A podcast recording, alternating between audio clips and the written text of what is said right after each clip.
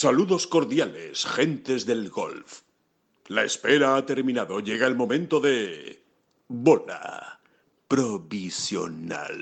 Semana del Genesis Invitational, una de las semanas grandes del año, la primera gran semana del, del año, porque están los 10 mejores jugadores del mundo en Riviera, en ese gran escenario. Vamos a comentarles unos datos muy muy interesantes eh, sobre bueno sobre Sergio García y alguna que otra leyenda del PGA Tour que estoy convencido de que y del golf mundial claro que, que, les va a encantar. Y por supuesto también pues vamos a hablar porque no cabe otra mucho de la Superliga y de todo lo que se ha comentado Rory McIlroy Tiger Woods Adam Scott y sacar conclusiones conclusiones eh, interesantes eh, sobre todo lo que está sucediendo. Y también tenemos una conexión con Adolfo Juan Luna que nos va a hablar de, del golf amateur de, de esa explosión que hay ahora mismo en este inicio de 2022 del golf amateur en España. Así que, rápido, rápido, empezamos.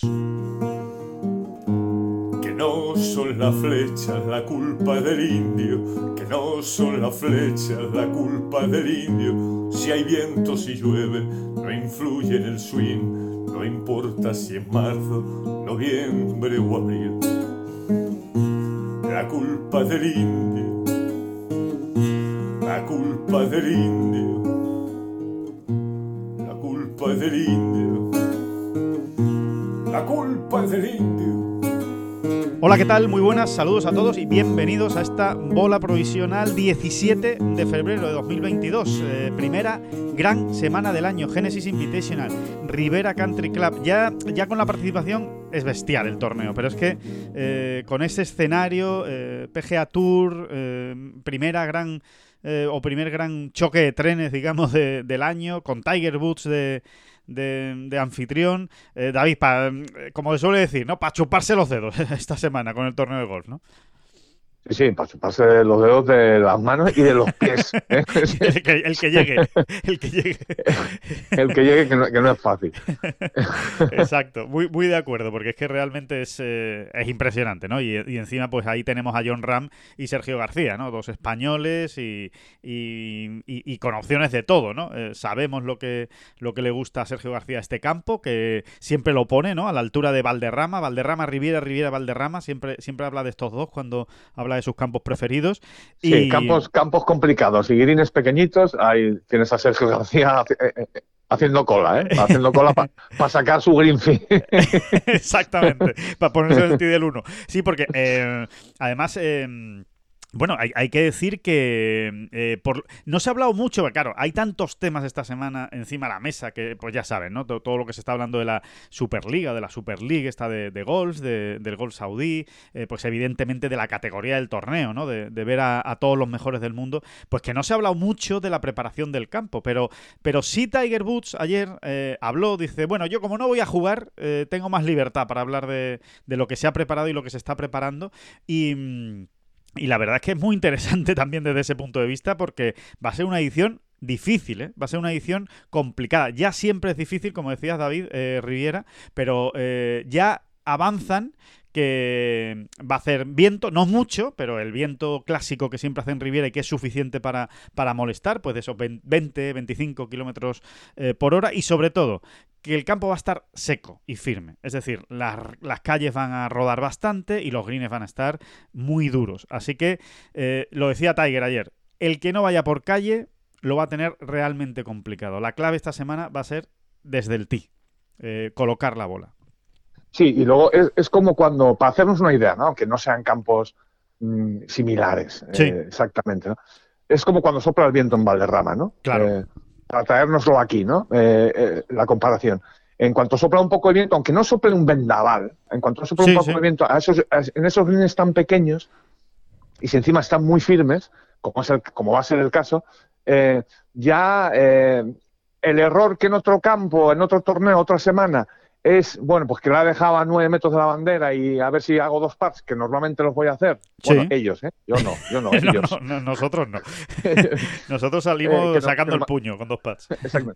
Que normalmente los voy a hacer y tal. Bueno, aquí no, aquí ese pad de nueve metros se puede transformar en una recuperación muy delicada. Eh, claro. eh, alrededor de green, ¿no? Por ejemplo, ¿no? Sí. En cuanto sopla un poco el viento ya, y ya con green están firmes, las cuentas se hacen mucho más complicadas y, y y bueno. Y mucho, y mucho. así, y, las manos se tensan un poco más y los brazos, ¿no? Claro, claro. La manera de hablar. Sí, sí. Y mucho pad tenso de par de metro y medio, dos metros, eh, metro largo, porque claro, ya al estar tan firmes y tan duros y, rápidos, pues obviamente, como tú decías, David, las recuperaciones, pues muchas veces no, no, se dejan dadas, ni mucho menos, ¿no? Ni a medio metro, ¿no? Y además, y además que es que, eh, si no me equivoco, igual me puedes corregir, eh, creo que Riviera en esa, justo en, ese, en esa estadística concreta, la de mm, pads errados eh, de vuelta, ¿sabes? de un metrito, es, es mm, cada año, cada año en el PGA Tour es de los campos donde más problemas tienen los jugadores y donde esa estadística eh, baja más. En totalmente, este caso, convierte, en menos, convierte en menos. Es, más pads fallados de, de, seis pies hacia abajo, de dos metros hacia abajo, más o menos. Sí, eh, eh, es, verdad que está. Y es uno de los también de los campos donde más tripateos ¿no? se, se hacen, a pesar de que los greens son pequeños. ¿no? Y, Exactamente, en, realidad es exactamente como lo dices. le hemos dado mil vueltas, pero es eso, al final es cuántos tripateos se hacen y es de los campos donde eh, al final se hacen más eh, del año. Sí, sí. Eh, así que, bueno, como ven, el, torneo en sí mismo, con el escenario, con lo que se plantea, con la preparación del campo, lo que han podido conseguir, claro, ahí el, el tiempo tiene mucho que ver y por suerte, pues este año el tiempo han tenido más o menos el que querían, ¿no? Porque además la semana se espera muy buena, no se espera lluvia, no se espera, bueno, eso, no se espera agua, ¿no? No se espera lluvia, con lo cual lo normal, y lo decía también Tiger, es que a medida que avancen los días el, campo se vaya poniendo todavía más duro, todavía más firme. O sea que el fin de semana eh, se van a encontrar un Riviera realmente complicado, ¿no? Entonces, bueno, pues en ese sentido, mm, por la parte que nos toca, no significa que John Ram y que Sergio García lo vayan a hacer bien, ojalá fuera así tan sencillo, pero lo que sí significa es que les gusta tanto a Sergio García como a John Ram estas, estas preparaciones de, campo, ¿no? Con, con greens pequeños, duros y donde hay que estar muy fino, ¿no? En el, en el juego largo de, ti, de tía green. Exactamente, exactamente. En, este sentido, David, eh, lo que hablábamos al principio, ¿no? Eh, yo creo que está bien eh, recordar unos datos interesantes. En este caso, sobre Sergio García. vamos a hablar de Sergio García más, por lo menos ahora aquí al inicio, porque eh, digamos que debuta ¿no? en el PGA Tour. Es su primer torneo del año, de 2022, ¿eh? no de la temporada, sino de la, del año 2022. Su primer torneo en el PGA Tour. Y hay unos datos ahí que has, que has estado indagando, ¿no? que yo creo que son muy interesantes, tanto por parte de Sergio como por lo que, lo que implica respecto a otras leyendas ¿no? del, circuito americano. Bueno, a ver, eh, más que. son un poco anecdóticos estos datos, ¿no? Ahora lo vamos a ver, ¿no? Porque realmente no te están describiendo nada verdaderamente grueso de lo que se mide al final de la carrera de un jugador, ¿no? Sí. Pero, pero es muy interesante, digamos que son esas pequeñas cositas en la carrera de Sergio que nos demuestran lo grande que es Sergio y lo grande que es su carrera, ¿no? Exacto, eh, exacto. Son, eh, mucho más eh, que adornos, son mucho más que adornos, ¿no? Digamos que son datos que le dan consistencia a la carrera de, de Sergio, ¿no? Exactamente, que, desde un ángulo, desde un enfoque u otro, pues nos siguen demostrando, ¿no? Como si hiciese falta, ¿no? Pero bueno, por si, por si quedase alguna Recordarlo, ¿no? Sí, la, profundidad de su carrera, ¿no? Lo, consistente que, ha sido, ¿no? Bueno, eh, aquí realmente lo que llamaba la atención, digo, eh, en modo friki, ¿eh? Ojo, ¿eh? Lo que llamaba, lo que llamaba, lo que llamaba la atención es que Sergio ahora mismo eh, suma 199 top 25 en, su carrera del PGA Tour. Sí. Por eso decía que tampoco es algo mega eh, mega decisivo, ¿no? Estamos hablando de top 25. Pero top bueno, 25, pero bueno, es un dato muy, muy, muy, o sea, muy, muy, muy cerrado, muy, eh, ¿cómo se dice? Un número muy redondo, perdón, 199. No, no, y, sobre todo que, yo creo que a estas alturas todos, por lo menos nosotros nos esforzamos mucho en explicar lo complicado que es, ¿no? Sí, eh, sí. Eh, acabar, por ejemplo, un torneo del PGA Tour en el top 25 y luego la poca diferencia que muchas veces hay entre el ganador y el puesto 19. O sea, al final a lo mejor son cuatro golpes y ya hemos dicho mil veces, ¿no? Que, son cuatro golpes a veces, ¿no? Bien, bueno, eh, la cuestión era esa, ¿no? Que, llamaba la atención cómo Sergio está a un solo top 25 de, de alcanzar la cifra redonda de 200, ¿no? Entonces tú dices, bueno, y esto de 200 top 25 en, en, el PGA Tour eh, es tan fácil de claro. conseguir. ¿Qué, ¿qué dimensión tiene este dato, no? ¿Qué dimensión real tiene este dato, no? está, está, a ver, aquí lógicamente entra en juego otra variante, ¿no? Que es cuántos torneos ha jugado Claro. el PGA Tour, ¿no? O sea, pues, pues, por ejemplo, Davis Love tercero, y que, que, que lleva jugados 784, lógicamente, pues tiene un poco más sencillo, ¿no? Alcanzar esa, esa cifra Claro. de 225. Sí, aquí la clave, David, es el porcentaje, ¿no? O sea, sobre el torneo total de. El torneo total. eh, perdón, el número total de torneos disputados, ¿cuántos top 25 has conseguido? Sí, bueno, eh, eh, la cuestión es no. La respuesta, la primera respuesta es no, no está al alcance de todo el mundo alcanzar los eh, 200 top 25, que es, digamos, un objetivo entre comillas que puede tener Sergio esta semana. ¿no? Sí. Evidentemente ese no es su objetivo, él ni sabe que lleva 199 en top 25 probablemente, ¿no? Sí. No, pero, pero vas tirando el hilo y es muy entretenido, ¿no? Porque además van saliendo, puedes ir recopilando nombres, eh, los- las grandes leyendas de la historia del golf, ¿no? Sí. Del mundial y del PGA Tour en concreto, ¿no? Claro. Entonces, por ejemplo, siempre hay que tomar eh, primero la referencia de Tiger, ¿no? Bueno, Sergio ha conseguido 199 top 25 en 392 torneos, lo que arroja una media, o sea, mm, Sí. un 50,76%, es decir, La en mitad. uno de cada dos torneos que juega Sergio, en la mitad de los torneos que juega en el PGA Tour, acaba dentro del top 25. Que eso es para hacérselo mirar. ¿eh? Eh, O no, sea, eso, eso es eh, un dato extraordinario, extraordinario. Estamos hablando de acabar entre los 25 primeros durante más de 20 años de carrera. O sea, es que es, es que es mu- es muy serio. Exactamente, ¿no? Entonces, si quieres empezamos al revés, ¿no? Para, para darle valor a esa cifra o para entender mejor Sí. esa cifra, pues nos damos cuenta, por ejemplo, que Bubba Watson, ¿no? Un jugador, Sí. bueno, con ganador de grandes, etcétera, ¿no? Pues el, el porcentaje de Bubba es del 40%, ¿no? Eh, Claro. Eh, y, y- y, por supuesto no ha llegado a los 200 top 25. ¿no? Ujú. Eh, Stuart Singh, otro ganador de Sí. grande y demás. Bueno, eh, su porcentaje es del 39%. Nick Faldo, Sí. Nick Faldo que jugó 306 torneos en el PGA Tour, Sí. pues su porcentaje fue del 36,92. Fíjate, eso, me, eso me, me- sorprende muchísimo, ese dato de Nick Sí, Faldo. es muy sorprendente. Lo Sí. de Nick Faldo es muy O sea, sorprendente. no le fueron muy bien las cosas en el PGA Tour. Esa es la, esa es la, la conclusión, ¿no? Muy, muy bien, por lo menos no le fueron, vamos. Bueno, ganó, ganó, Sí. al final ganó grandes, pero sí, sí, no, es, no fue un jugador eh, estelar, o sea, súper estelar, ¿no? Como, como pueda indicar su, Sí, su trayectoria final ¿no? y, y- y su, y su- y su trayectoria en los grandes. en los grandes, ¿no? Greg Sí. Norman, Greg Norman, Sí, que es el eh, recordemos que es el segundo jugador que más semanas ha sido el número uno del sí, mundo. el más ¿no? sólido, digamos, de- después de Tiger Woods. de Tiger Woods. Bueno, pues Greg Norman sí está por encima de Sergio, Sí, eh, 57,87, pero no llegó a los 200 top 25. Lo que pasa es que Greg Norman se quedó en 330 torneos disputados. ajá, sí. Eh, pero es que estamos hablando de Greg Norman. Claro, Eh, claro. Estamos hablando de uno de los mejores de la historia. Sí, sí, sí, sin ninguna duda. Vale. Eh, DJ Singh. Sí, DJ Singh, que ha jugado hasta la fecha 635 torneos del PGA Tour, eh, no llega al 50% tampoco, ¿no? Ah, Se queda en curioso. el 49. Bueno, DJ, ¿no? Otro número uno del mundo, ganador de grandes, etcétera. bueno, una bestia parda, eh, BJ Singh. No, no, hay que, no hay que descubrirlo, ¿no? Es, es uno de los jugadores más importantes de todos los tiempos y sobre todo un... un eh, vamos, vamos, a, vamos a utilizar un palabra, un hacedor de resultados extraordinarios. O sea, era, era una máquina de, de hacer resultados y, y buenos puestos en los torneos. Sí.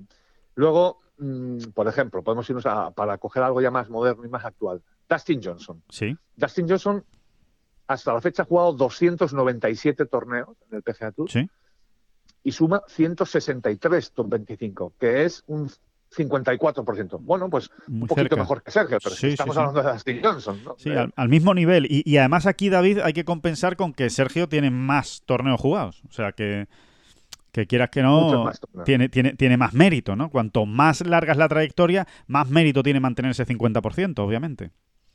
Vale, entonces aquí nos podríamos seguir entreteniendo. Por ejemplo, eh, me llama la atención Colin Morikawa, primero porque es un jugador que obviamente tiene grandísimos resultados, ¿no? Sí, Digo, pero eh, en realidad solo ha jugado de momento 58 torneos del PGA Tour. Yo pensé que su media de top 25 iba a ser verdaderamente alta, ¿no? Y Sí. lo es, lo es. Está en el 53%, ha conseguido de momento 31 top 25 en 58 torneos. sí, pero me sabe a poco, a mí también, David. Sí, sí, sí. Yo pensaba que iba a estar Sí. por encima de más de 40. Yo pensaba que de 40 sobre torneos, todo, 40 y. Sobre todo cuando lo comparas con... ¿Con quién?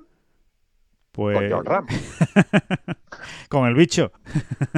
John Ram, eh, bueno, que ya suma 117 torneos en el PGA Tour y ha sumado 80 top 25, lo que nos lleva a un 68%. Es decir, casi un 70% de las veces que John juega en el PGA Tour acaba entre los 25 primeros. Insisto, esto no son victorias, esto no son top 5, esto no son top 3, pero eh, nos va dando una idea, ¿no? Claro. Y, John ya no es un recién llegado. Creo que a Morikawa casi todavía le podemos colgar la etiqueta de recién llegado. Sí, eh, es verdad que ha hecho mucho, sí, es verdad que ha hecho mucho en poco tiempo, pero lleva poco tiempo, eso, eso es real, ¿no? Es su tercera temporada, es, es, brutal, ¿no? A mí me parece una burrada ese 68%, ¿no? Increíble. Eh, claro, todos, a todos estos hay que compararles con Tiger Woods al final, ¿no? Tiger Woods ha jugado solo 368 torneos, ha jugado menos que Sergio. ¿eh? Claro, claro, con las lesiones y tal. Exactamente. Y suma 270 top 25. Sergio, eh, eh, recordamos, Sergio va a intentar esta semana llegar a 200. ¿no? Eso supone un 73% de Tiger. ¿no? Qué barbaridad bueno, pues otro enfoque además de, de, cómo la gasta este, este muchacho, el anfitrión de, claro, esta Tiger, ¿no? Como, como es, es, otro dato que refleja su, su dimensión, ¿no? Oye, David, y mucha gente, mucha gente, muchos oyentes ahora mismo que estén eh, al tanto de esta bola provisional, ahí con los cascos puestos o escuchándolo como, como quieran o en el coche, estarán pensando, ah, bueno, Tiger, no hay nadie más que Tiger. O sea, Tiger es el número uno. ¿Quién, más va a tener por encima de un 70% de top 25 en, el, en sus torneos en, el PGA Tour? Pues no es Tiger, ¿no? El número uno. No, a ver, eh, eh, esto es lo divertido, ¿no? Cuando uno se pone en modo friki, como decíamos, pues sigue estirando el hilo, ¿no? Tranquilamente, ¿no? Em, y te puedes ir yendo, pues, por ejemplo, a como, como el PGA Tour sí que guarda esos, digamos, esos registros. Sí. Y los guarda y, muy bien, y muy ordenaditos. ¿eh? Y, es fácil de, revisar. Y no hay que señalar a nadie, ¿verdad? En este caso al European Tour. Mm. Em, pues te puedes ir a los, a los antiguos, ¿no? A las leyendas, ¿no? Entonces, te topas con un señor que se llama Ben Hogan. Eh, y, son, a ver, luego, si quieres, podemos contextualizar. Obviamente, eh, es muy difícil comparar o, asimilar que las épocas en el golf han sido siempre iguales, ¿no? Pero bueno, vayamos primero con los números. Ben Hogan jugó 300 torneos del PGA Tour, o de lo que hoy es el PGA Tour, ¿no? Se entiende, de lo que antes, en su época, pues era esa gira de torneos eh, en Estados Unidos, que era la génesis del PGA Tour y que el PGA Tour lo sigue incluyendo en el historial de cada jugador, ¿no? Como, como, génesis, como génesis que era, porque era mm, lo que luego derivó, ¿no? Realmente fue cambiando, fue modificándose, fue transformándose, pero siempre fue lo mismo, ¿no? Sí. O siempre fue algo similar, mejor dicho, ¿no? Bueno, pues Ben Juan jugó 300. Número redondo, ¿eh? 300 justos. Y el, muchachito, el muchachito hizo 277 top 25, lo que nos lleva a un porcentaje del 92,33%. Es decir, prácticamente en todos los torneos que jugaba Ben Hogan, prácticamente en todos, o sea, en 9 de cada 10 terminaban en el top 25. Eh, en el caso de Ben Hogan, se puede, ya por curiosidad, ¿no? Se puede sacar también el dato de los cortes que pasó. Insisto, jugó 300 torneos y pasó 293 cortes. Qué barbaridad. O sea, todos menos 7. Sí, sí. Pero es que es que, es que hubo, año, hubo una época de cinco años consecutivos en los que Ben Hogan no falló un corte, ¿no? Eso, mm, Tiger no llegó a esos cinco años, no anduvo muy lejos, sí. pero para que, para que nos hagamos una idea, ¿no? Es verdad que podemos contextualizar, seguramente en una época donde eh, había una competencia menor, pues seguramente. Había una clase media, eh, digamos, de, menos nivel, ¿no? De la que hay actualmente, seguro. esa clase media alta, ¿no? O sea, así como ahora se dice que que ahora decimos, ¿no? Esta semana, fíjate la nómina de jugadores que tenemos en Los Ángeles. Y sin embargo, todos sabemos, bueno, el año pasado ganó Max Homa, de hecho, ¿no? Sí. Eh, este torneo, ¿no? Sí, sí. ¿Es Max Homa un mal jugador? Ni mucho menos. Eh, es buenísimo, pero, pero contra quién jugaba, ¿no? Y sin embargo ganó Max Homa, ¿no? Eh, y por ahí iban los tiros, ¿no? así como ahora decimos que prácticamente ya no te sorprende tanto que cualquiera pueda ganar en cualquier lado y en cualquier torneo, en cualquier cita, pues antes quizá no era tan así, ¿no? Eso eh, ya lo hemos explicado una otra vez, ¿no? No hay que irse a la época de Ben Hogan. Eh, eso nos lo ha contado eh, José María Olazábal, por ejemplo, ¿no? en sus inicios, fundamentalmente, o sea, años 80, mediados de los 80, sí. él se hace profesional en el 86. Eh, bueno, pues Olazábal te lo, te lo terminas reconociendo, ¿no? O sea, eh, mm, bueno, de hecho lo tuvimos en una bola provisional y estuvimos hablando de esto, ¿no? Sí, Con- con sí, sí, sí. Eh, Exacto. de- más o menos de estos temas, ¿no? Y, y, y Chema venía a decir eso, ¿no? Que, que, que tú antes hasta te podías permitir un muy mal día el jueves o el viernes. Que probablemente si, si, eh, eh, todavía tenías muchas opciones de pasar el corte y de hasta de luchar por el triunfo durante el semana. Exacto. Y hoy en día esto ya no es así porque, porque el nivel es superior, sencillamente, ¿no? Ya, ahora ya no hay, no tienes que ganar solo a 15 jugadores, digamos, tienes que ganar a, a 90, ¿no? Y, y- y claro, si, si vas dando ventaja el jueves y el viernes, demasiada ventaja, quiero decir, lo normal es que uno de esos 90 eh, te acabe superando, ¿no? Claro. Eh, o sea que esa es la manera de contextualizarlo, Sí. lo que no significa que los números de Ben Juan no sean una auténtica bestialidad. Claro, claro, auténtica bestialidad. claro. Sí, sí, porque, porque incluso nadie de su época tampoco los iguala, ¿no? Es que, es que realmente lo suyo es eh, ciencia ficción, prácticamente, lo de Ben Hogan, ¿no? Exactamente. ¿no? Y, y- y esto nos lleva a una última conclusión, os Sí. recuerdo, y es cómo muchísimos especialistas, estoy hablando de periodistas, pero no solo periodistas, sino exjugadores, Sí, eh, o sea, especialistas y exjugadores, ¿no? exprofesionales de altísimo nivel, cómo al final muchos de ellos terminan citándote el nombre de Ben Hogan. Claro. O sea, los que tienen ya una edad, los que, ya no te digo los que le vieron jugar, ¿no?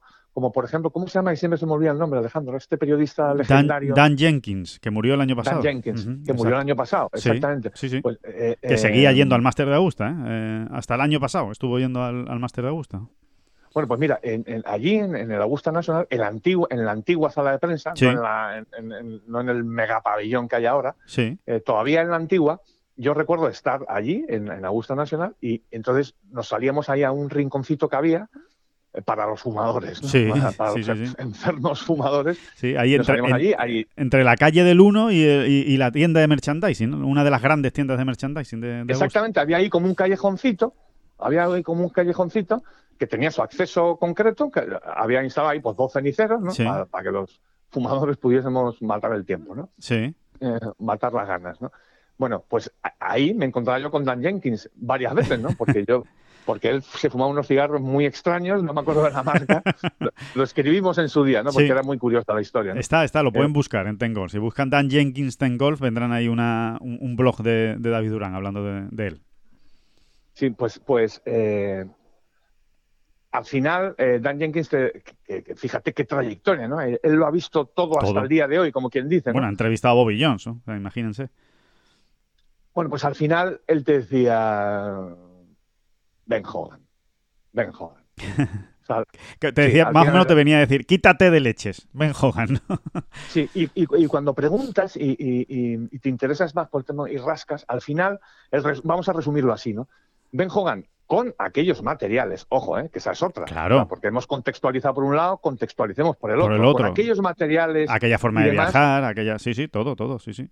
eh, con aquellos materiales y demás, era eh, mm, el que más repetía un swing mejor, ¿no? El que más yemazos pegaba. Y fíjate que él, Ben Hogan, eh, tiene una sentencia muy famosa en el mundo del golf que es eh, muchas veces acabo una vuelta de golf y, y si me pongo a repasar, en realmente he dado solo un golpe como yo quería exactamente, ¿no? O sea, el, el yemazo exacto. Bueno, eso lo decía Ben Hogan, que, que podremos decir los demás, claro. o sea, que- El grado de perfección, ¿no? También que buscaba Ben Hogan, era impresionante, ¿no?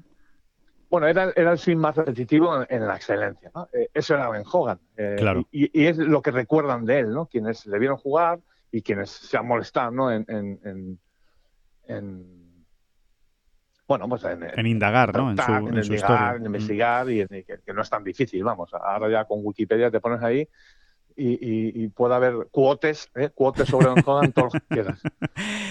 que, mm, que, que- No, pero bueno, eh, tiene gracia, ¿no? Vas tirando el hilo y, y- y, bueno, de un dato de Sergio, que ahí está, ¿no? Pues Ahí bueno, está. 200 top 25, pues, Ah. pues venga, 200 top 25. Que por cierto, Sergio, en, los- en sus últimos cinco, ¿Sí? ahora que decías tú que, mm, que se estrena en el PGA Tour este año, Sí. bueno, pues eh, Sergio a veces parece que pasa levitando, que no nos damos cuenta, pero bueno, en sus, en sus últimos cinco torneos en el PGA Tour ha sumado cuatro top 25, ¿no? Cuidado. cinco últimos. Sí. Eh, y tres top ten, o sea que no es ninguna no, no, tontería. Que, que, que, viene en una buena dinámica, aunque evidentemente haya habido un parón muy largo por, por, por, las vacaciones y tal, pero que él se fue con un buen sabor de boca del PGA Tour del año pasado. Bueno, tan buen sabor de boca como que llegó a la final de la FedEx Cup, ¿no? Que, que no es tan... Sí, acabó, acabó, décimo, vamos, en la FedEx Cup. Exacto, eh, acabó décimo. O sea que, que, bueno, vamos a ver cómo, cómo inicia Sergio y ojalá pueda conseguir ese ese 200 top 25 en el PGA Tour, porque si, significará que ha sido una buena semana. Podrá ser mejor o podrá ser peor, pero un top 25 en el PGA Tour siempre es una buena semana, ¿no? Una eh, sin ninguna duda, además, eh, y mucho más en un torneo como, como el de esta semana en el, en el Génesis, ¿no? Donde hay tantísimo tantísimo nivel, porque además, eh, David, al hilo de lo que comentabas de, de Ben Hogan, ¿no? Con un más de un más de un 90% de top 25 en su carrera, ¿no? En esos 300 torneos que ha jugado. Es que realmente, eh, recuperando, digamos, tu reflexión inicial, es que supone prácticamente que en, el noven, en más del 90% de los torneos que jugó Ben Hogan tuvo alguna opción de ganar el domingo. Alguna mínima opción de ganar el domingo. No sé si el 90, pero vamos a dejarlo en un 86 para no pillarnos tanto los dedos. Pero casi. Sí, sí, imagínate, ¿no? Imagínate. Hay, hay otros grandes jugadores, ¿no? Y acabamos con eso, Sí. ¿no? Para no aburrir tampoco. Otros datos cifras. curiosos, sí, sí.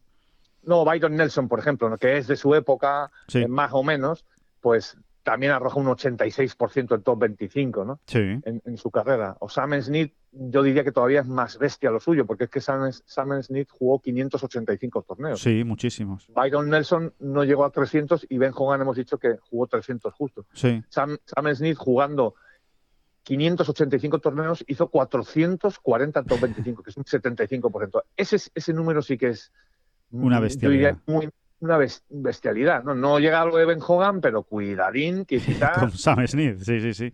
Bueno, es que estamos hablando, cuidado, Sam Smith, por si hay alguien despistado. Es que Sam Smith eh, eh, le, le- le igualó el récord de victorias en el PGA Tour eh, Tiger Woods eh, hace dos años, con su victoria en el Zozo. Bueno, hace tres, en 2019. O sea que, que, que cuidado con Sam Smith, ¿no? Es que estamos hablando de una leyenda absoluta del, del PGA Tour, el jugador con más victorias empatado con Tiger Woods. ¿no? Exactamente, ¿no? Y bueno, Sam Smith también, también sería interesante que alguien que, que de verdad supiera, para no meter patones, ¿no? Sí. Eh, nos contase, ¿no? Cómo era el swing de Sam Smith, ¿no? Eh, eh, eh, cómo jugaba al golf. ¿Cómo jugaba nada, el ¿no? gol? Porque sí, para ganar porque- tanto, ¿no? Porque era, era, un- era una cosa más parecida quizá a Bobby Jones, ¿no? Un jugador supernatural, eh, con un swing eh, que da placer verlo, ¿no? Realmente, Sí. ¿no? O sea, parecía que, Pura estética, ¿no? sí, parecía que estaban hechos para eso, ¿no? Para hacer un swing de golf, ¿no? Eh, David, no, no sé si habrás sacado los datos, eh, tampoco te quiero pillar aquí en un renuncio, pero eh, ¿tienes los datos de Jack Nicklaus? Sí, sí, señor. ¿Sí? señor. Ah, que- ya sabía yo que no te iba a pillar, ya sabía yo que no te iba a pillar. Pero no, no, lo digo porque muchos se lo estarán pensando. Bueno, y Nicklaus, Nicklaus, que al fin y al cabo es otro de los grandes referentes, bueno, o el gran referente, ¿no? Por, por Pues su mira, Niklaus jugó 584 torneos en el PGA Tour Sí, y sumó 389 top 25, que es un 66,60%. Es decir, qué barbaridad. mm, mm, una locura, ¿no? Sí, sí, sí. Una auténtica locura. Una verdadera, una verdadera locura. Sí, sí. Insisto, aquí hay que contextualizar y todo lo que tú quieras, ¿no? Pero, pero es una burrada, ¿no? Hemos dicho que John ahora mismo tiene un porcentaje del 68, Sí, pues Niklaus en toda su extensísima carrera terminó con un porcentaje del 66, ¿no? Sí, Es sí, sí.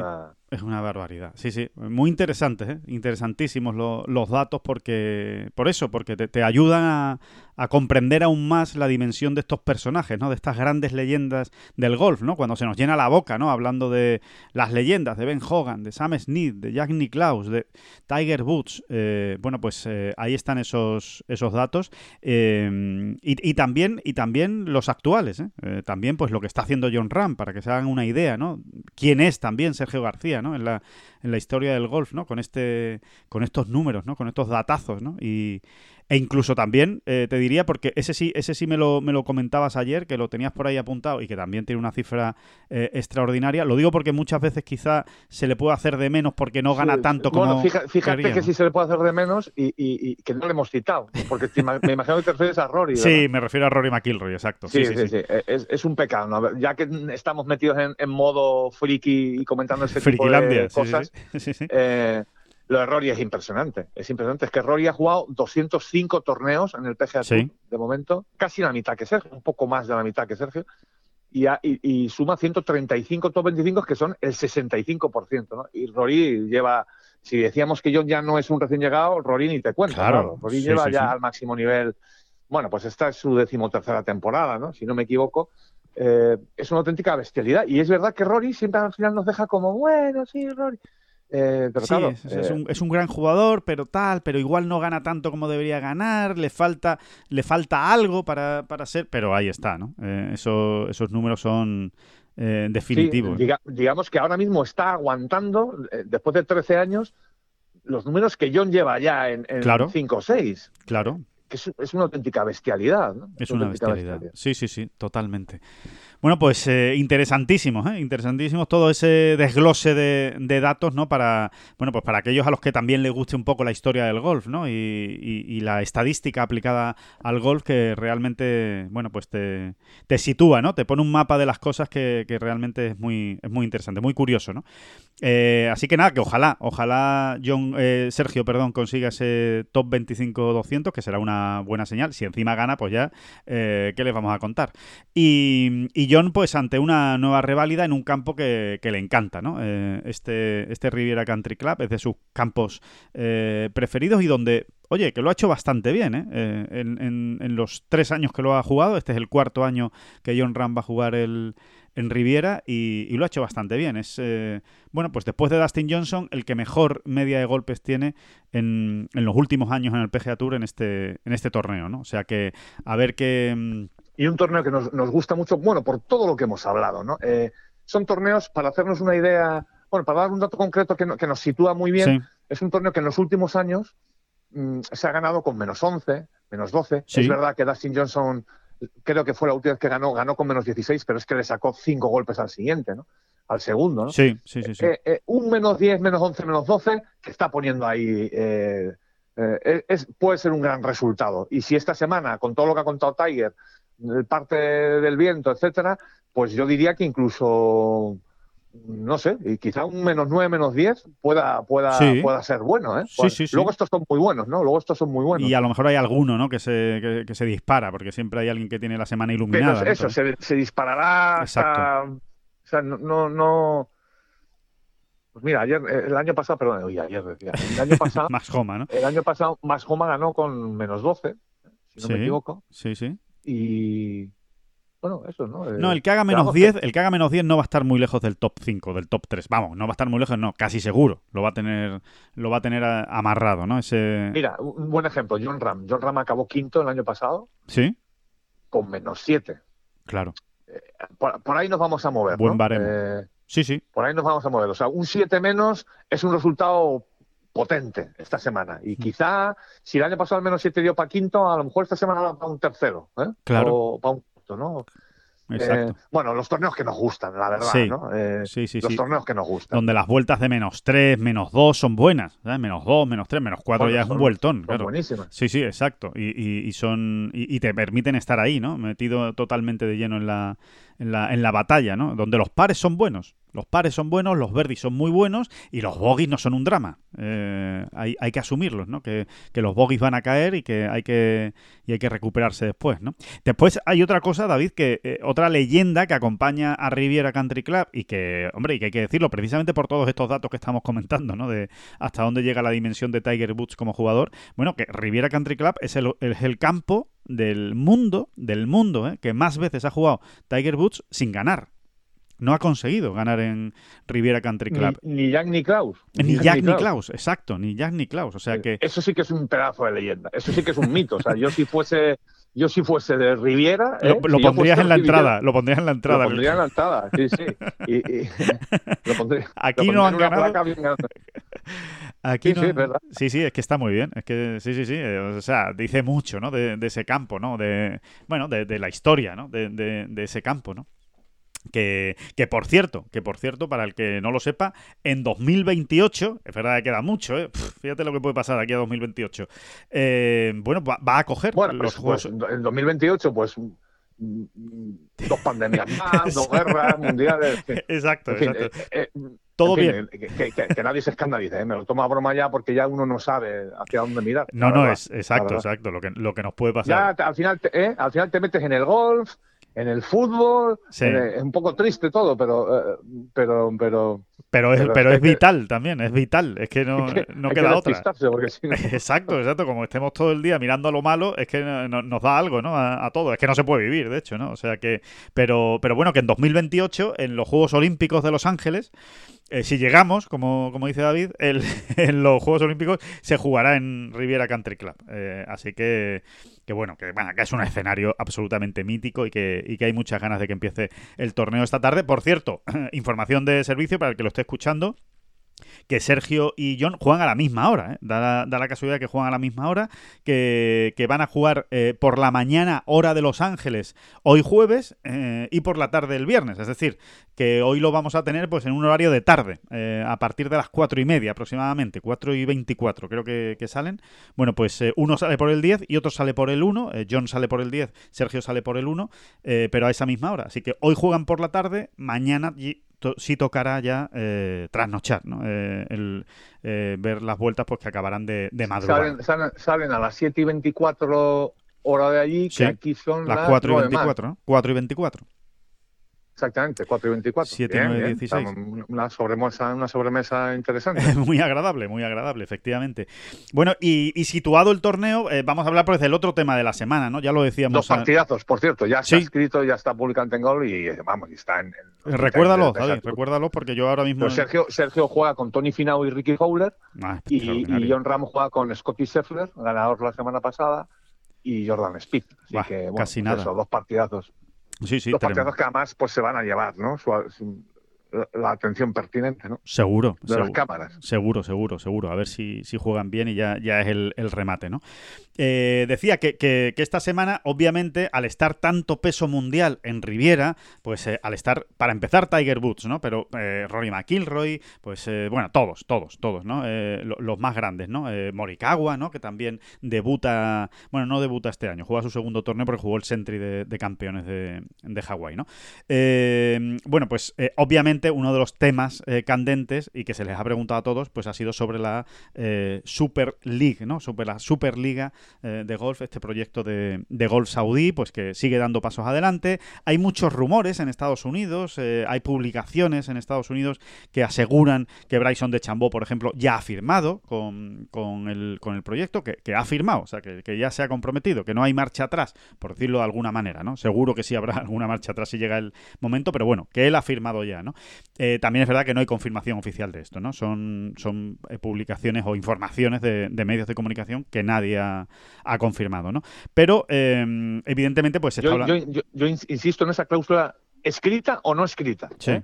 Que, bueno, yo firmo, pero tú te has comprometido a que a fecha tal, vamos a decirlo así, Sí. para entendernos, eh, soy yo y unos cuantos más. Exacto. O sea, Exacto, sí, sí, sí, sí. Por lo menos aquí va a haber, no sé, eh, por decir algo, eh, 15 top eh, 30 mundiales o 15 top o 20 top 50 mundiales. Si no, pues esto no vale Bueno, para nada. por, por hablar. me parece por- mucha tela, pero vamos, sí, sí, por decir, por sí, decir sí, una cifra al azar, ¿no? Sí. Digo para, para situar, ¿no? Eh, en- entonces, a ver, el, el asunto es que, bueno, han hablado muchos, eh, evidentemente, eh, por situar rápidamente, ¿no? Eh, Rory McIlroy, pues, eh, obviamente sigue, ¿no? En sus, en sus 13, en su idea inicial, no cambia, no varía su, su discurso, no quiere saber absolutamente nada de la Superliga, no le gusta el proyecto, no le gusta la idea, eh, y de hecho, No, bueno, so- no, no, no solo no le gusta y lo dice, sino que además eh, lo, lo hace con acidez, ¿eh? O sí, sea, sí, sí, sí, es como un tema que le molesta. o con, o sea, bueno, sí, o con ironía, ¿no? Un poco así, sí. con sarcasmo, con sarcasmo, mejor dicho, ¿no? Porque Exacto. eso de decir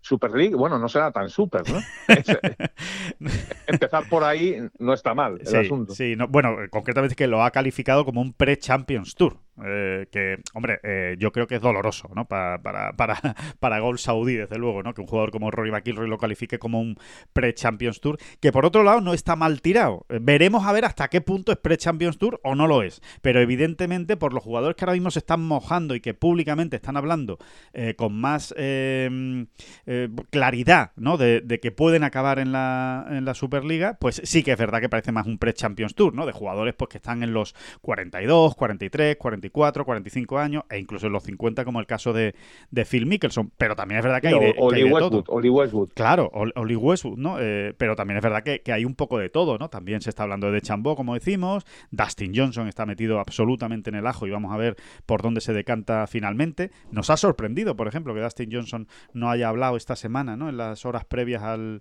al torneo en Riviera, siendo un campo tan especial para él, ¿no?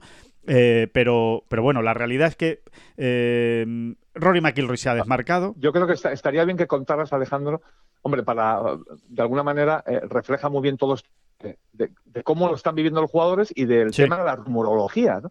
la anécdota de, de Max Homa, que como campeón defensor del título esta semana eh, atendía en rueda de prensa, ¿no? Y le preguntaban también por ese tema.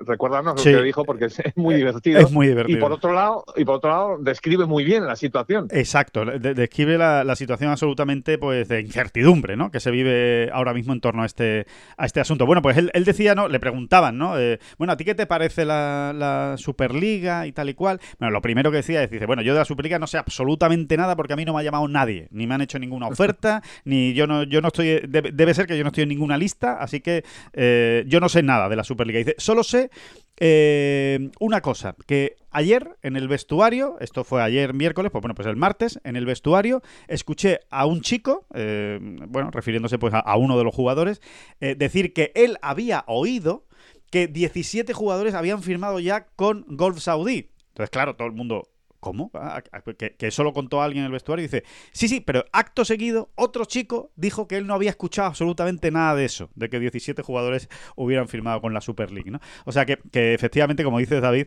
pues refleja cuál es la realidad, que hay mucha rumorología, que hay mucho comentario de trastienda, que al final, que al final todos los jugadores que sí están firmando o por lo menos llegando a acuerdos con la Superliga han firmado acuerdos de confidencialidad, es decir, no pueden decir nada públicamente, con lo cual, evidentemente, todo lo que se sepa, pues es un poco entre bambalinas, ¿no? Pues lo que se le escapa a uno, lo que dice otro, lo que tal, y, lo que uno pueda ir hilando, ¿no?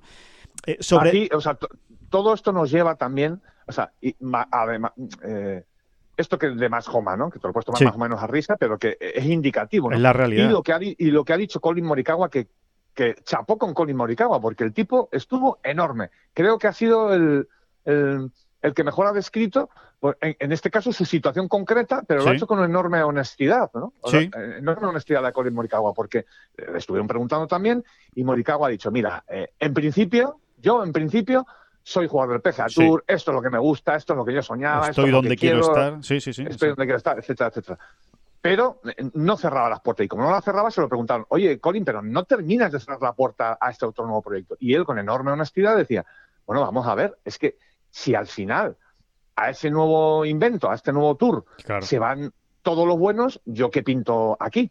O sea, yo quiero estar con todos los buenos, ¿no?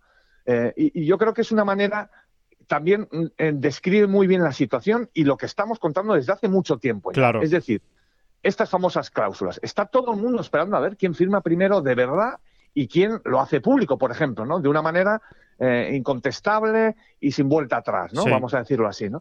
Eh, y, todo el mundo se está eh, o están intentando reservarse ese derecho, entre comillas, de decir, oye, que sí, que sí, que yo firmo, cuenta ya, incluso puede que haya una firma estampada en un papel, ¿no? Vamos a decirlo así, pero eh, tú me has prometido que esto es con una serie de condiciones que son, pues en este caso, que van a, que conmigo se vienen estos tantos otros, ¿no? Eh, Exactamente. Es que, es que, es muy interesante esto que se está dando y esto que están empezando a atreverse a contar, ¿no? Lo ha hecho Colin Morikawa y lo ha hecho Adam Scott. Adam Scott también, sí, sí, Adam Scott lo, ha dejado bastante claro, ¿no? Porque, eh, bueno, Adam Scott, para empezar, se ha mostrado muy, muy, muy, muy con, muy, buena predisposición para irse a la Superliga. Él, él ha confirmado que hay conversaciones, que él está en negociaciones y que le atrae mucho el proyecto, fundamentalmente por el calendario, ¿no? Eh, empecemos por ahí, que, Adam Scott es el primero que, ha hablado eh, con, con, mucha claridad, por lo menos del calendario de este proyecto, ¿no? Porque se hablaba de que se iban a ser entre 10 y 15 torneos. Bueno, Adam Scott dice que les obligan, o les proponen, ¿no? Pero sí, les obligan, vamos,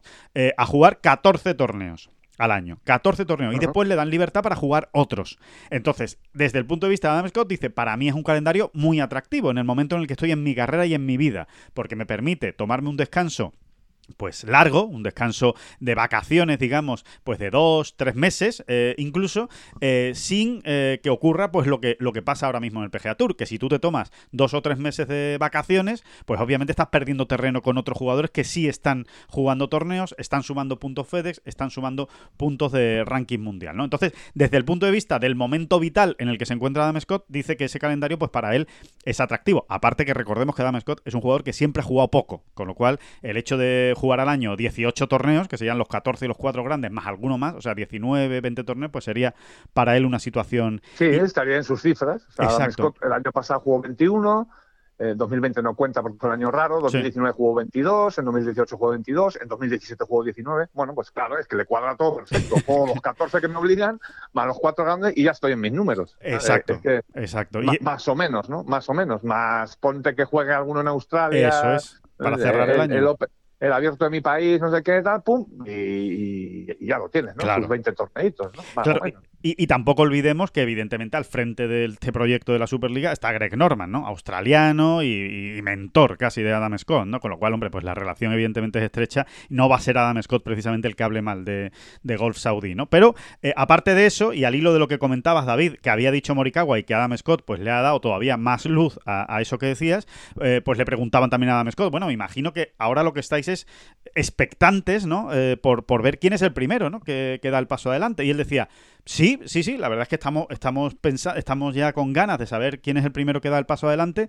Dice, pero vamos, que esto no es cuestión de uno, esto es cuestión de varios. Y que aquí ahora lo difícil, lo difícil, porque cada uno tiene sus eh, condicionantes, cada uno tiene eh, sus planes de vida, eh, cada uno negocia de una manera diferente con Gol Saudí, cada uno, eso se está negociando de manera individual.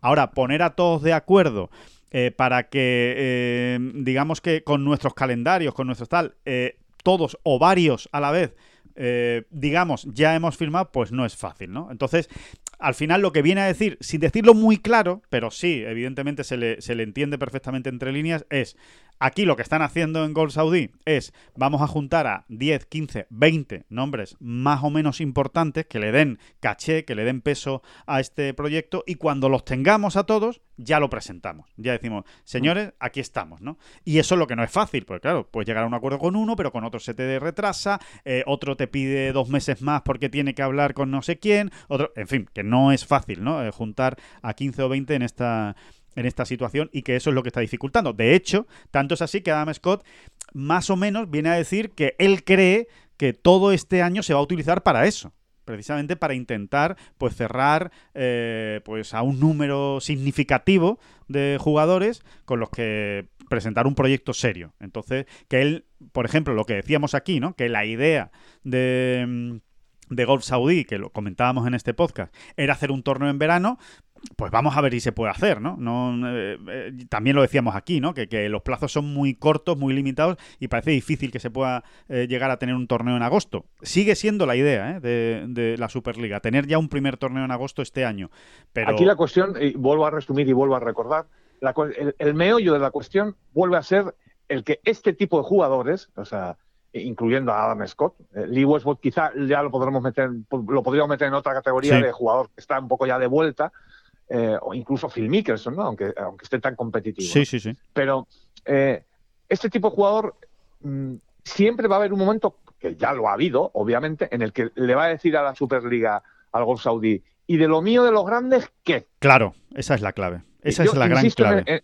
insisto en este tema. Puede haber jugadores, incluso de la edad de Adam Scott, ¿eh? y, trayectorias parecidas, que incluso esté dispuesto a a, renunciar a, no ser muy pesado con ese tema. Pero lo normal es que todos eh, sean muy pesados. Entonces, resumimos otra vez, ¿no? Para, para, para que todo el mundo lo tenga fresco y, claro por dónde van los tiros. Aquí la cuestión es, mm, nos vamos a, nos vamos a ir los, los suficientes jugadores buenos como para que esos torneos realmente puntúen de una manera potente en el ranking mundial. Claro. Eso por un lado. Y por otro. ¿Qué va a hacer el ranking eh, mundial? ¿Qué va a hacer el ranking mundial? Porque, claro, recordemos, son torneos a tres días y sin corte. Mm, Entonces, Con fin por limitado. ahí- Con fin limitado a 60 jugadores. ¿eh? Sí, por ahí el, el- vamos a ver qué, qué dice, ¿no? En este caso, el ranking mundial, porque a lo mejor eh, pues les va a recortar la puntuación por Claro, ahí y- claro. y, se la puede recortar mucho. Y recordemos que es el PGA Tour quien, quien realmente eh, manda y templa en, Sí. el, en, el, en el ranking mundial, ¿vale? O sea que No- no- obviamente. no, vamos a decir, no vamos a decir que es una filial, pero casi. Sí, ¿eh? sí, sí, vamos, que, que domina, domina el, el- el ranking mundial junto con el DB World Tour, junto con el European Tour, ¿no?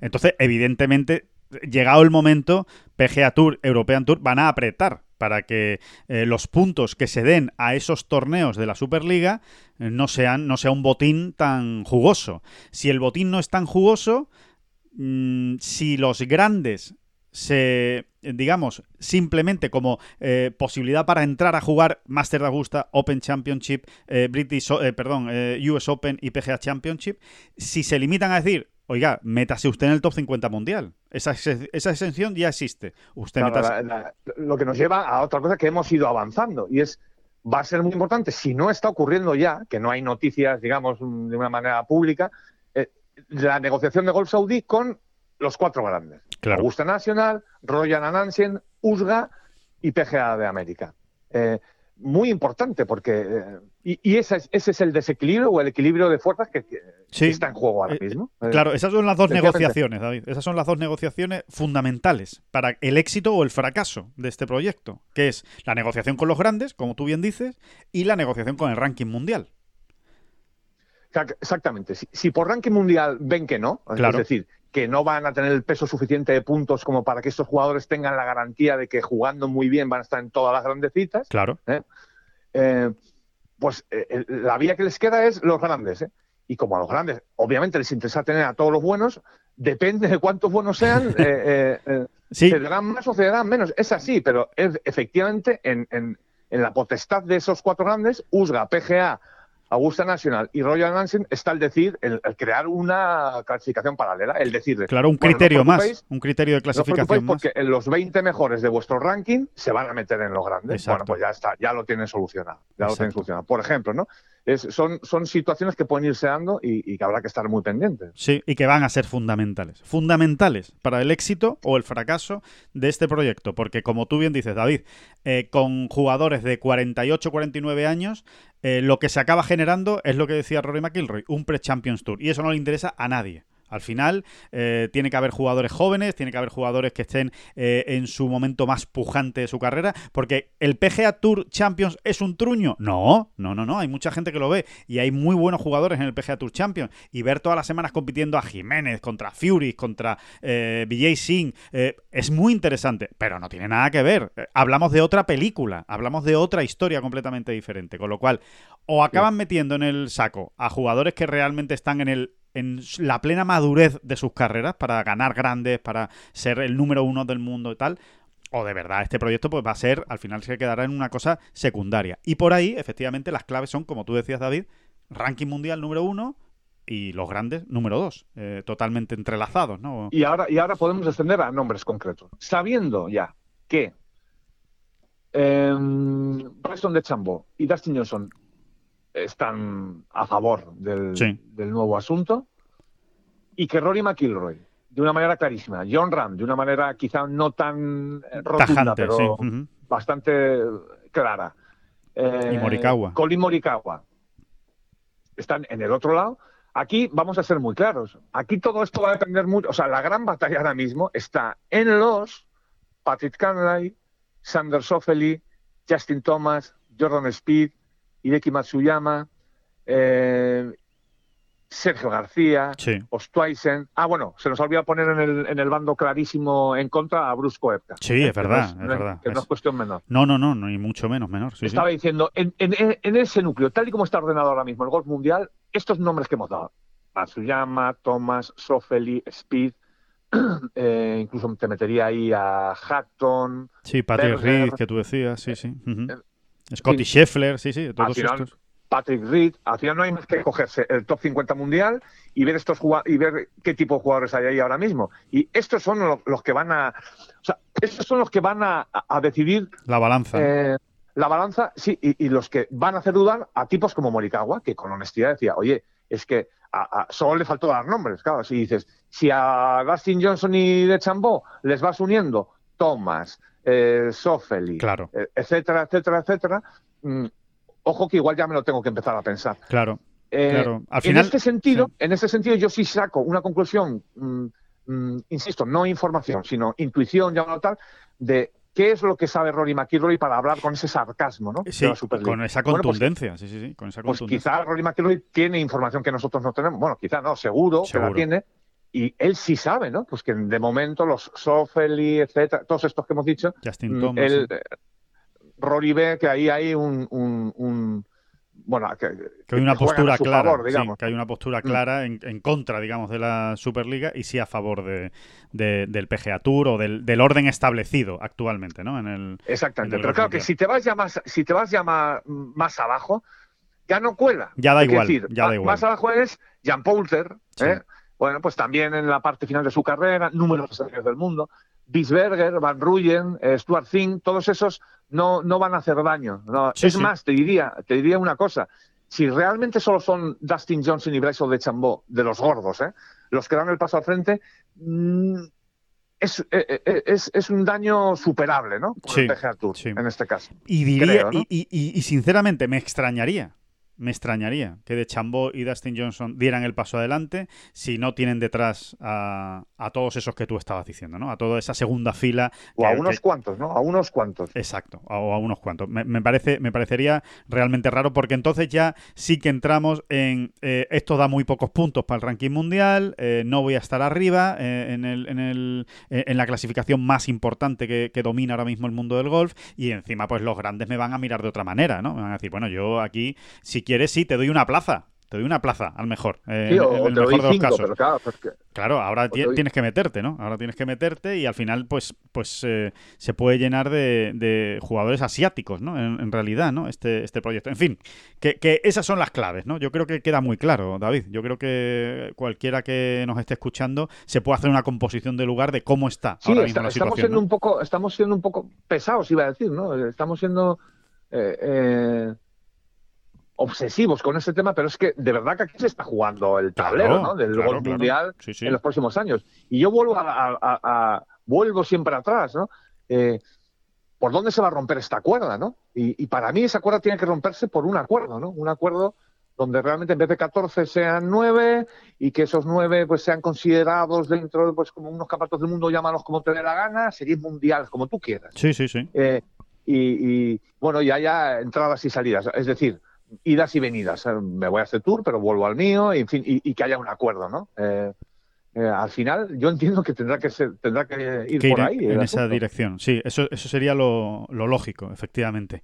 Bueno, David, y otra de las cosas, evidentemente, de esta semana, sin ninguna duda, vamos, de, de, de este día, ¿no? Es, pues otra vez, Tiger hablando de cuándo puede volver, cuándo va a volver, cuándo se le va a volver a ver. La verdad es que que da la sensación de que va a haber que esperar, ¿no? Que, no sé, a mí se me vuelve a poner en el, en el horizonte ese, ese British Open, ¿no? Ese Open Championship en... Sí, sí, sí, yo creo que, la noticia es que no hay noticia, ¿no? Eh, Exacto. Eh, y, no es, y no es poca cosa, ¿eh? Porque ya hemos hablado suficientemente de Tiger y todo lo que no sea una marcha atrás, un paso atrás, ya en sí mismo es una... Mm, eh, es, bueno, sí, sí, sí. Es, excelente, ¿no? Eh, bueno, y, Tiger no desvela mucho, ¿no? Pero se mantiene en su discurso, ¿no? Quiero decir, eh, paso a paso, lo, que, lo único que sí confirma con absoluta rotundidad que ya nos lo imaginábamos todos, es que su calendario nunca volverá a ser el mismo, que él todo lo va a enfocar a, citas muy concretas, que serán los grandes, y, dos torneos más, vamos, a seis, siete torneos al año, ese es, ese es el objetivo de Tiger. Y en eso sí que es rotundo. Y lo que pasa es que no da, no desvela pistas de, cómo va, ¿no? Él dice que, que, que, de momento no está para jugar seis rondas a la semana, como él dice siempre, ¿no? Las cuatro de competición, más la de práctica, más el programa. Claro, eh, exacto. Esa es la clave. Pero además es muy interesante lo que dice, ¿no? Que dice, a ver, que, que no estoy para jugarlas porque es que no las puedo andar. O sea, que, que al final eh, es, eh, que, además recuerdo que, que, tú lo comentabas mucho, ¿no? Decir, oye, que al final aquí la clave es que hay que andar y hay que andar mucho. Y, y entonces... Sí, hay que andar y, y, todo esto suena a chiste, pero, pero el que juega al golf lo sabe perfectamente. Exacto. O sea, no tiene nada que ver con Eden Bui, que es lo que hizo con su hijo en el torneo este, que nunca me acuerdo el nombre. El, sí, el PNC eh, Championship, sí. Exactamente, en el PNC. y, y, que luego, cuando tú te pones a andar, él lo ha explicado, ¿eh? Ayer, ¿eh? Sí, sí. Ayer. O sea, que no es lo mismo. Eh, eh, él decía concretamente, ¿no? que es muy gráfico. Él decía, eh, yo puedo estar un día entero eh, caminando sobre la cinta. Sí, ¿eh? exacto. el gimnasio, sobre la cinta andadora. sí. pero, pero, pero, en cuanto sales al campo y ya tienes el pie en una posición, tienes, que, tienes que sortear la orografía normal de un campo de golf, de cualquiera. Sí, sí, sí. Una bajada, pues una pendiente, un... sí, sí, sí, totalmente. Una subida. Un stand, un stand complicado, tal, pues ahí ya mi pie, que está todavía muy débil, y esa pierna, pues empieza a sufrir, empieza a sufrir, y, de ninguna de las maneras estoy para jugar cinco o seis rondas en una semana. O sea, que no lo estoy, no lo Claro, exacto. Entonces, esa, esa estoy es estoy pateando, estoy pegando mucho huechecito, pero en cuanto ya la pierna, el movimiento necesita más torsión, así lo cuenta Tiger, eh, empiezan los problemas, ¿no? Y, ya no te digo nada, juntándolo con este tema de caminar y tal. Eh, yo sigo pensando que él... Ah, bueno, por cierto, también Alejandro... Eh, mm, no descarta jugar los pares tres en Augusta National, así que podemos dar por hecho que, los va a jugar. Sí, yo creo que va a estar allí, que va a estar en la cena de campeones y que va a estar ahí con su hijo, ¿no? Que yo creo que le hace mucha ilusión. él, él, no, él no lo confirma. No. Porque, porque, porque los médicos han dicho que no confirme nada. Es decir, si él no se encuentra bien esa semana, ha dado un paso atrás o lo que sea, pues no los jugará. Pero él los va a jugar. Los va a jugar. Si todo va normal, él los va a jugar. Es. Su intención a día de hoy es jugarlo, exacto. Exactamente. Y, y, y, sí, yo creo que ahora mismo pues hay que irse enfocando cada vez más en ese Open Championship en, en San Andrews. Sí, sí, sí, sí, que, que, bueno, que ya, que ya, que ya veremos, ¿no? Si, si realmente llega, pero que ojalá, ojalá sea. Que antes puede estar en algún lado, en junio, julio, antes de que llegue, bueno, pues a lo mejor, a lo mejor se hace una prueba, ¿no? Antes del, del Open Championship, pero, pero yo creo que efectivamente parece razonable, ¿no? Pensar en, en esa, en esa fecha. Así que, que nada, que muy pendientes también, por supuesto. Y que él no ha cerrado absolutamente las puertas a estar en el Masters, pues también te lo digo. también, también. sí, sí, sí. Pero hay que, pero entonces va, va, va, a tener que experimentar una evolución muy buena, ¿no? Yo creo, en los próximos mes y medio, ¿no? Tendría que ser una él cosa. Entiende que él entiende que ahora mismo los plazos no le están dando, pero, pero bueno, queda tiempo, queda tiempo. Eso es, eso es, sí, sí. Y como él va día a día, pues tampoco se va a adelantar. Así que eh, realmente, bueno, la, verdad es que ha arrojado luz dentro de la no noticia, ha arrojado mucha luz eh, respecto a cómo se encuentra, ¿no? Y, y, demás. Así que, bueno, pues pendientes también de Tiger Woods. Y para ir terminando, para terminar en esta bola provisional, vamos a repasar eh, un punto muy interesante. Vamos a, a, recordar cómo ha empezado el año para el golf amateur en España. Merece la pena porque realmente estamos haciendo mucho ruido y para eso, pues eh, nadie nos lo va a contar mejor que Adolfo Juan Luna. Adolfo, ¿qué tal? ¿Cómo estás? ¿Dónde, dónde te pillamos? ¿Qué tal, Alex? Eh, ¿Cómo estáis, David? Pues mira, estoy ahora mismo poniendo banderas en Layos, aquí en Toledo, que tenemos el fin de semana un puntuable zonal de Castilla-La Mancha y Madrid, de la zona 6. Y, y, nada, ya te digo, preparando tis, banderas, un poco poco el campo para, para los chavales. Ya, nos han dicho ya que no, que no, que no, que no seas demasiado cruel, ¿no? En la posición de las banderas. No, no, facilita, facilita que ya, que ya tiene el campo no es fácil, así que sencillitas y que, que gane el mejor, como siempre. Si las banderas al final, ya sabes, están en green y, va a ganar el que mejor juegue. Tampoco hace falta enredar demasiado. Muy bien. Que mm, eh, Adolfo, queríamos hacer un repaso porque yo creo que merece la pena, ¿no? Porque este inicio de 2022 ha sido estratosférico, yo creo, ¿no? Para, para el golf amateur español, eh, muchas victorias, eh, Eugenio López Chacarra, Carolina López Chacarra, Julia López. Bueno, que, que, nos hicieras un, un balance, ¿no? De, lo bien que ha empezado e, este, este año y, situarnos un poco, ¿no? En el ranking mundial, en ese PGA Tour University. Eh, se puede decir que el golf amateur español está de enhorabuena, ¿no? Pues sí, está de enhorabuena. Y, y la verdad que es importante porque sí que es verdad que en los últimos meses parecía que estábamos, estábamos perdiendo un poquito de comba, sobre todo en el tema, en el tema chicos. ¿Os Sí. acordáis que, que en los últimos años habíamos tenido ahí un montón de jugadores, entre los 20 y 30 primeros, pero, pero había bajado un poquito, no había bajado el nivel, pero sí que es verdad que, por ejemplo, Con la Müller no pandemia, estaba ¿no? jugando bien, Ballester, sí, todo, sí, por la pandemia obviamente, que no han podido jugar tantos torneos. Y el comienzo de este año ha sido, ha sido tremendo, porque ha ganado Puch, ha ganado Chacarra, eh, luego están jugando a un nivel altísimo en Madrid Jaime Montojo, Jorge Jao.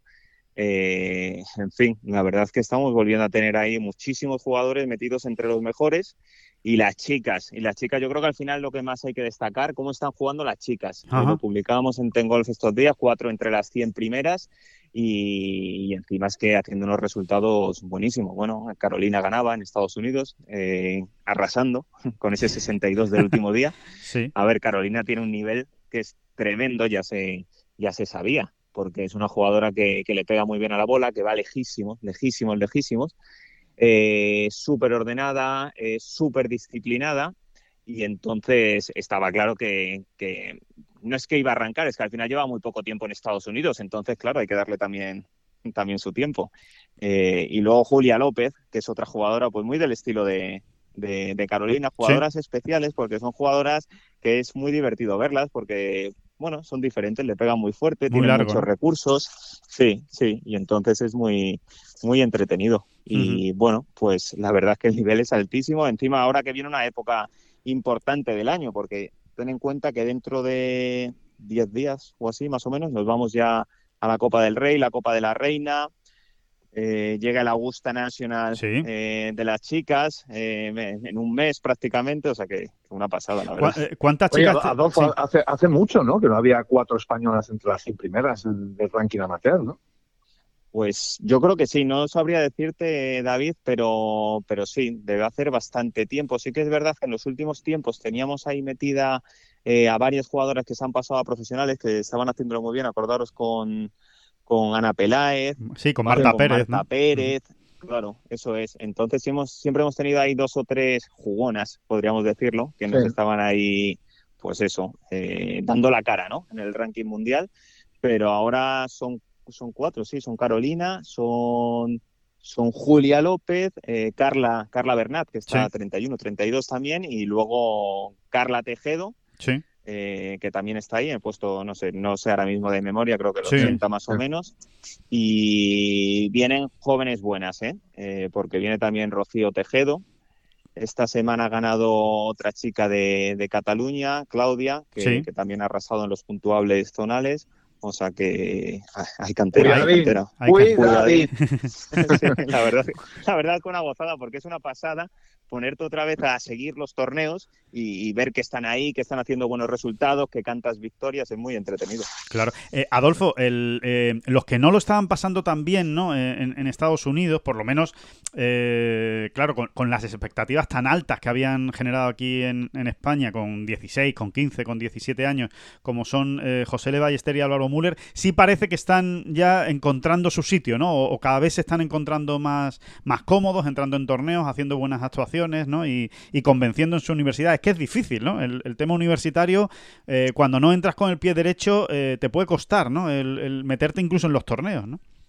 Es muy difícil, sí, es adaptarte a todo, es todo nuevo y luego que tienen un nivel, claro, estamos hablando de unos jugadores que van a universidades muy, muy buenas. Claro. Entonces, claro, para nosotros son muy buenos, pero claro, luego cuando llegas allá a la universidad, pues tienen al mejor de Inglaterra, al mejor de Francia, al mejor Claro. de... Y claro, pues llegas a Arizona State y, y te tienes que clasificar. Es que da igual que, que seas José de Ballester o que seas Álvaro Müller en la Universidad de, de Los Exacto, Ángeles. es, es que eso hay que recordarlo. O sea, en, en cada torneo universitario, cada universidad, y estamos hablando de las mejores, efectivamente, hace una selección previa. Es decir, que a lo mejor el equipo de Arizona State hay 12 jugadores, pero solo juegan 6. Justo, justo, es que es así.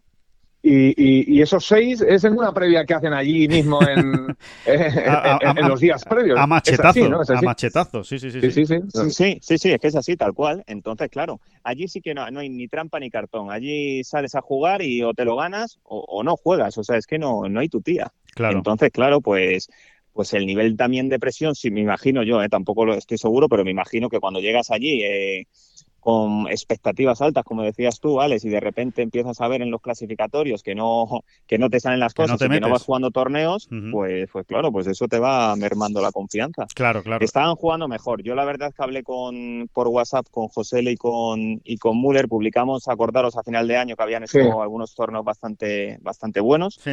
y estaban estaban con bastantes ganas. Müller, por ejemplo, me dijo estaba sí que estaba mejor, que estaba adaptándose eh, también mejor y que, y que tenía con muchas ganas este año que había que hay mundial en Francia. Y a ver yo estoy esperándole. Eh, Müller es un jugador top y, y Ballester igual. Ballester encima es más pequeño.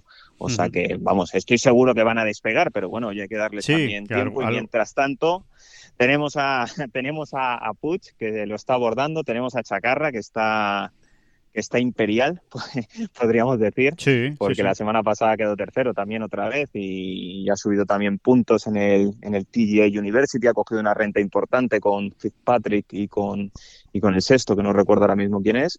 Y Se recuerda, bueno, eh, pues, Adolfo, para, para recordar un poco al- al- a los oyentes, eh, el PGA Tour University se cierra cuando acaba el curso universitario, ¿no? Entiendo que por, Justo. por- en mayo, ¿no? Sí. Se, se- se cerrará a finales de mayo, ¿no? Entiendo que se... sí, finales se- de mayo, primeros de junio, creo que me dijo Eugenio. Exacto, se Vamos, cierra ese acabe- ranking. cuando acabe el curso. Claro, se cierra ese ranking, ese ranking y los cinco primeros consiguen directamente la tarjeta del, del Conferry Tour para el próximo año, ¿no? Para el siguiente año. Sí, sí, así es. Es que claro, es que es que es un es, es un pelotazo, la verdad. Lo Es que un está haciendo el pelotazo, PGA claro. es que es un pelotazo. Es que tener una tarjeta del Conferry Tour para el año que viene completa Claro. es que es que es tremendo. O sea, tú fíjate qué bien lo está haciendo uno de su universidad, eh, Austin Eckroth. Sí, De, de- Claro, es que tienes una oportunidad que luego, oye, te empiezan a salir las cosas.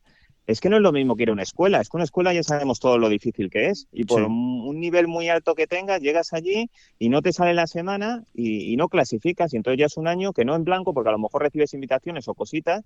Pero claro, es que aquí te dan un circuito buenísimo un año entero. un año entero, sí, sí, sí. Y además con 50 plazas para el, para el PGA Tour. O sea que es que realmente si lo haces bien, eh, pues al final es quedar entre los 25 primeros, ¿no? De, Sí. de la temporada regular y después tienes la, la, digamos, la repesca, ¿no? Con los playoffs, ¿no? O sea que, Claro, eh, que sí, realmente Es, una, es una gran oportunidad, ¿no? Eh, así que, que es muy importante, es muy importante esa clasificación, ese ranking, por eso lo seguimos tanto y, y- y nos alegramos de que esté cuarto Eugenio López Chacarra y a ver si lo aguanta, ¿no? Eh, quedar entre los Sí. cinco primeros. Oye, y por último, por, por acabar y dejarte ahí ya que sigas con tu trabajo con las banderas en, en Layos, eh, que eh, había una, una controversia, ¿no? Eh, estos, estos días en el ranking mundial amateur, que es muy interesante, lo hemos podido leer en la trastienda, lo De un jugador de Emiratos Sí. Árabes que, mm, que, que- que, bueno, que, que ha subido de una manera increíble en el, en el ranking mundial amateur sin haberse comido un colín donde ha jugado, ¿no?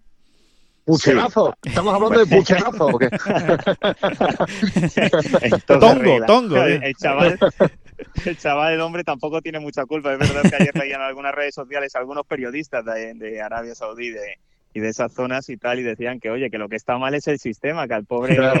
Que al lo dejen tranquilo. no se le puede decir nada. Claro. Pero, pero sí, a ver, no está bien, es un sinsentido total, porque este es un jugador que estaba hace un año y medio, dos años, el 2000 y pico, una cosa así. Sí. Empezó el año el 300 y pico y de repente, claro, miras el ranking, quien no lo haya mirado desde hace unas cuantas semanas, se encuentra que está el 31 del mundo. Y claro, eh, yo ayer miré los resultados, que los resultados no es que sean malos, los resultados son malísimos. Porque sí que es verdad, sí, es que hay que hablar claro, porque por ejemplo la media que eché tenía una media de 78 y pico, pero es que luego eh, es que lo mejor que ha quedado en los cuatro torneos del, del DP World Tour es el Bueno, eh, 129. empieza por ahí, empieza por ahí, eh, eh, Adolfo. O sea, él ha subido tanto porque ha jugado con invitaciones torneos en, en la gira del Justo. desierto, en los Emiratos. Justo. Justo, él Entonces- tiene 13, 13 torneos eh, que le contabilizan del ranking mundial. Pues de esos 13 torneos, 9 son de profesionales. Claro. Y los últimos 4 son del DP World Tour. Entonces, claro, ¿qué pasa con esos torneos? Esos torneos tienen un power, que es, eh, que es lo que mide la, la calidad del torneo, altísimo, que es normal. Claro. Porque estamos hablando Claro. de un torneo de, con los mejores del circuito europeo. O sea, es que es normal que tenga ese power. Lo y no entonces solo por jugarlo, ¿no, Adolfo? Solo por jugarlo ya te dan una Sí. serie de puntos, ¿no? Sí, exactamente. Entonces, ¿qué pasa? Que, que puedes hacerlo muy mal, eh, quedar el, el, el- Da igual cómo quedes prácticamente, eh, si no pasas el corte, el 80, el 90, el 120 o el 130, coges una barbaridad de puntos. Y eso no tiene ninguna lógica. No. Ninguna lógica, porque al final Ayer lo hablaba con una persona que sabe mucho de este tema y le decía, pero claro, ¿cuál es la solución? Y sí que es verdad que Alex, por ejemplo, cuando hablé con él por la mañana me daba una solución parecida y es que, eh, muy bien, el Power tiene que ser este, pero que solo puntúen si se han clasificado para el torneo, no si reciben una invitación. Claro. claro. Si tú tienes un sponsor de tu país y te da y, y hace seis torneos del DP World Tour y te da seis invitaciones, pues bueno, exactamente lo que ha ocurrido. Exactamente lo que ha ocurrido. Claro. Exacto. Claro, exacto. No, y que además que esto tiene consecuencias, porque tú dices, bueno, vale, que, que el chaval se está dando la alegría de ser el 31 del mundo. No, no, no, es que esto tiene sus consecuencias. Es que este chaval se está clasificando para torneos muy importantes por el hecho de estar precisamente entre los 50 mejores, entre los 60 mejores del ranking mundial amateur, ¿no? Claro, es que el handicap prácticamente a nivel amateur ha desaparecido a estos niveles. Entonces todo se entra por ranking mundial. ¿Qué pasa si estás el 31? Pues el 31, pues, pues el 31 clasificarás para el US Amateur, eh, clasificarás obviamente para el British Amateur, clasificas para unos torneos que no, que vamos, Que tu nivel no te da. O que sea, a lo que- mejor que- yo, claro, que yo a lo mejor me estoy equivocando, pero, pero que a priori con los resultados que está haciendo y con los resultados que tiene contabilizados, no tiene nivel para jugar. Entonces está quitando plazas, eh, no tiene mucha lógica. Otra, No. otra solución, oye, que les den puntos si pasan el corte. Claro, eso Ojo, sí. si estás pasando el corte ya estás demostrando una categoría de jugador. Porque pasar un corte en un DP Gold Tour en, en, en Arabia Saudí, pues ya son palabras mayores. Sí, sí. O en un, o, o, por ejemplo, Eugenio López Chacarra. Eugenio, por ejemplo, es otro de los que ha recibido muchas invitaciones, eh, las cosas como son. Eh, y sí que es verdad que ha sumado puntos importantes ahí en esos torneos que no, que no pasó el corte, pero oye, luego ha llegado al, al Sanderson, ¿no? Era. Sí, Sanderson. Eh, Sanderson y quedó el 45. Eh, luego ha fallado cortes, pero ha estado ahí, o sea que es que y luego lo ha demostrado en los torneos Claro. amateurs, o sea que no, no es no es ni parecido, pero pero yo creo que, que si vas a dar puntos eh, a jugadores por invitación, que van a jugar esos A ver, torneos a por ver, invitación, Adolfo, yo es que lo veo de otra manera. O sea, precisamente Eugenio recibe invitaciones porque destaca en el mundo amateur en Claro, un momento justo. dado. justo. Que, que eso, eso tiene un sentido mucho más deportivo, vamos a decirlo así, ¿no? Eh, luego él también se ha beneficiado, pero sí, pero es que ya está destacando. Es que, es que Adolfo cuando fue a jugar a, si no me, eh, perdón, Adolfo, Eugenio, cuando fue a jugar a, a, a Mayakoba, si no me equivoco, ya estaba dentro del top 5 Claro. el, el del University, ¿sabes? O sea, que es que, Claro. o, o por ahí andaba, te quiero decir, que no era un Claro, don claro, nadie. es que Y no es que normal que a este tipo de amateurs, ha ocurrido toda la vida, se den invitaciones. Sí. Es que es lo lógico. Es que para es que para eso están las invitaciones, para que estos chavales se vayan rodando en estos torneos. Es que me parece perfecto. Por eso creo que, el, que, que está bien montado el sistema y que el torneo, eh, y que si un Eugenio López Chacarro, un David Puig, por ejemplo, Puig, que lo hizo muy bien en el, en el Club de Campo Villa de Madrid, Sí. pues oye, tiene que sumar un montón. Porque claro, quedar el 25 en un torneo de, del European Tour o del PGA Exacto. Tour no es lo mismo que quedar el, el quinto, te diría yo, en un torneo de- del college. O sea, es que no tiene nada que ver. Entonces me parece perfecto que sumes muchos más puntos, pero claro, hay que establecer unos parámetros eh, más acorde a la realidad. O sea, esto no tiene sentido que sumes ahora 15 puntos, 16 puntos quedando el 129. Es que es, es que es absurdo, totalmente. ¿Y, y tú crees que eso lo van a retocar? Sí, ¿no? Eh, se pondrán manos Eh, a la pues obra, no, ¿no? ¿O pues no? no lo sé, porque ya sabes que, que los británicos son muy, son muy orgullosos. Muy suyos. Sí, sí, sí. Y es que sé, porque ayer hablando, ya te digo, hablando con una persona que controla mucho de esto, eh, sé que se les ha hecho la, bueno, que se les ha hecho la consulta, que se les ha explicado que no está bien hecho, ¿sabes? Pero aún así debe ser que lleva bastante tiempo. Yo no me había dado cuenta, ¿eh? me he dado cuenta a raíz de, de leerlo en algunos medios y ya que ya le, y le he seguido ya estas últimas semanas y sí que es verdad que, que no tiene ninguna lógica. Claro, este claro, tema. claro. Ujú. Bueno, pues muy interesante. Bueno, ya ven, ya ven, no solo, no solo hay controversias con la Superliga y el PGA Tour, también con el, con el mundo amateur y, y ese ranking mundial, cómo, cómo funciona, pero, pero bueno, que lo, que lo importante, más allá de, ese, de esa historia, es, es lo bien que está ahora mismo el golf amateur español y sobre todo ante esas citas tan importantes que vienen ahora, como, como nos comentaba Adolfo, ¿no? Em, Sí. bueno, pues, eh, pues nada, que, que contigo, contigo Adolfo, y con este relato tan interesante y esta historia, eh, vamos a terminar esta bola provisional. Así que ya aprovecho directamente pues para, para despediros eh, a los dos, para dar las gracias a todos los oyentes de esta bola provisional, que volvemos el próximo lunes y, y que, que muchísimas gracias, Adolfo, que ahí te, te dejamos siguiendo colocando banderas y que, y que vayan muy bien los torneos de esta semana. A vosotros, un abrazo fuerte, cuidaros. Un abrazo y, los- y por supuesto, que muchísimas gracias, David Durán. No, por favor, por favor, las gracias a usted.